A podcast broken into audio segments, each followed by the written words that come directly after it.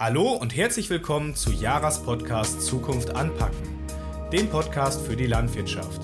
Heute haben wir das Thema Selendüngung für gesündere Tiere mitgebracht und dazu zwei Experten eingeladen, einmal den Herrn Dr. Ignatius vom Tiergesundheitsdienst Bayern e.V. und den Adrian Urban von der Jara. Schönen guten Morgen zusammen. Guten Morgen. Guten Morgen. Herr Dr. Ignatius, fangen wir doch gerne mit Ihnen an. Möchten Sie sich einmal mir und unseren Zuhörern vorstellen? Aber natürlich zu meiner Person. Über drei Jahrzehnte bin ich bereits im Nutztierbereich tätig.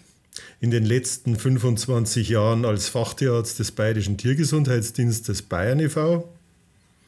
Zusammen mit über 80 Tierärzten und technischem Personal führen wir landesweit Projekte des Bayerischen Staatsministeriums für Ernährung, Landwirtschaft und Forsten sowie der Bayerischen Tierseuchenkasse durch.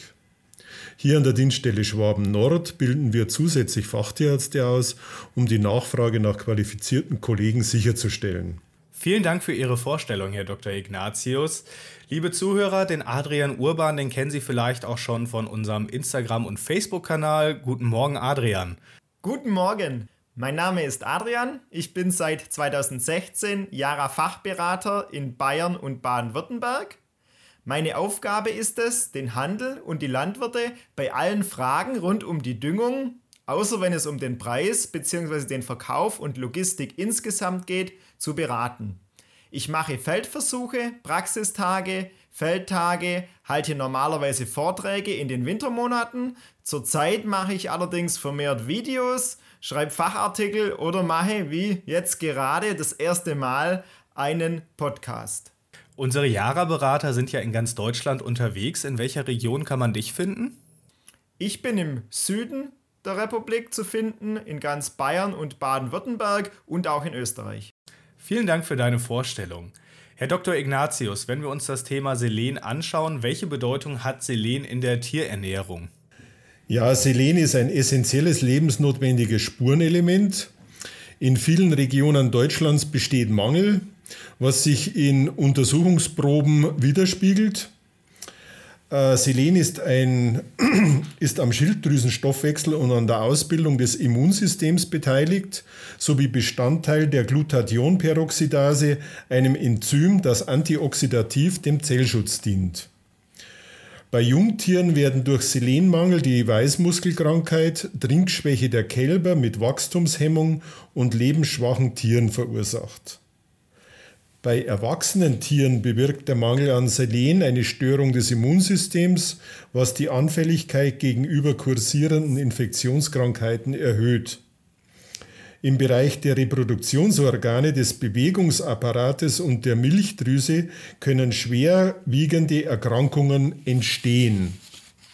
Selen ist also essentiell für die Tiergesundheit. Das heißt also, ich muss die Kuh ausreichend über das Futter versorgen. Bei welchem Gehalt ist die Kuh optimal versorgt oder andersrum gefragt, ab wann wird es kritisch?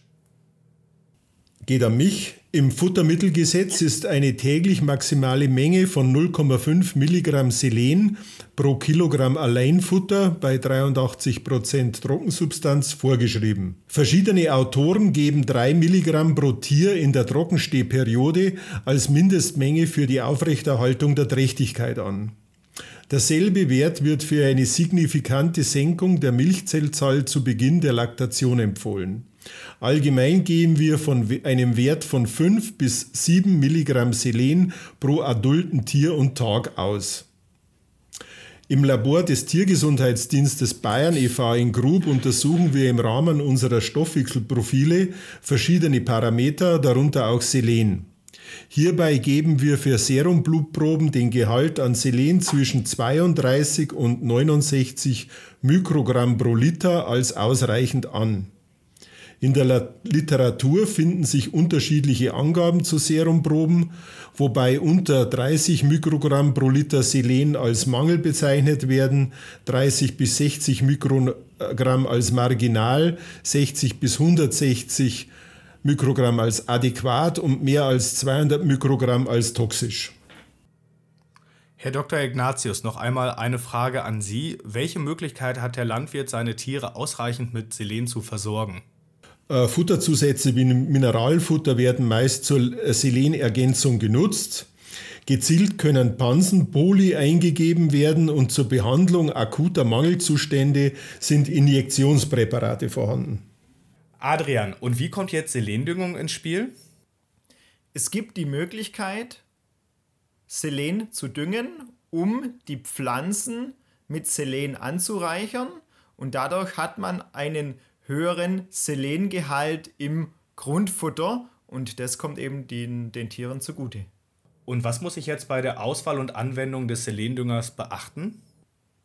Man muss beachten, dass nur Natriumselenat pflanzenverfügbar ist. Selen im Boden wird durch Umwandlungsprozesse mit der Zeit schlechter verfügbar. Das für die Pflanzen verfügbare Selenat kann auch über Winter ausgewaschen werden, wenn es viel Niederschlag gibt. Ja, und wie kann man das düngen? Am besten eine jährlich wiederkehrende Selendüngung durchführen, am besten zu Vegetationsbeginn und nach dem ersten Schnitt in Kombination mit Stickstoff und Schwefel. Und wenn man das dann mit der betriebseigenen Gülle oder dem Mist kombiniert, dann sind die Pflanzen äh, ausgewogen versorgt. Durch die Selendüngung steigt der Selengehalt im Futter und dieser gewährleistet eine gute Grundversorgung aller Tiere.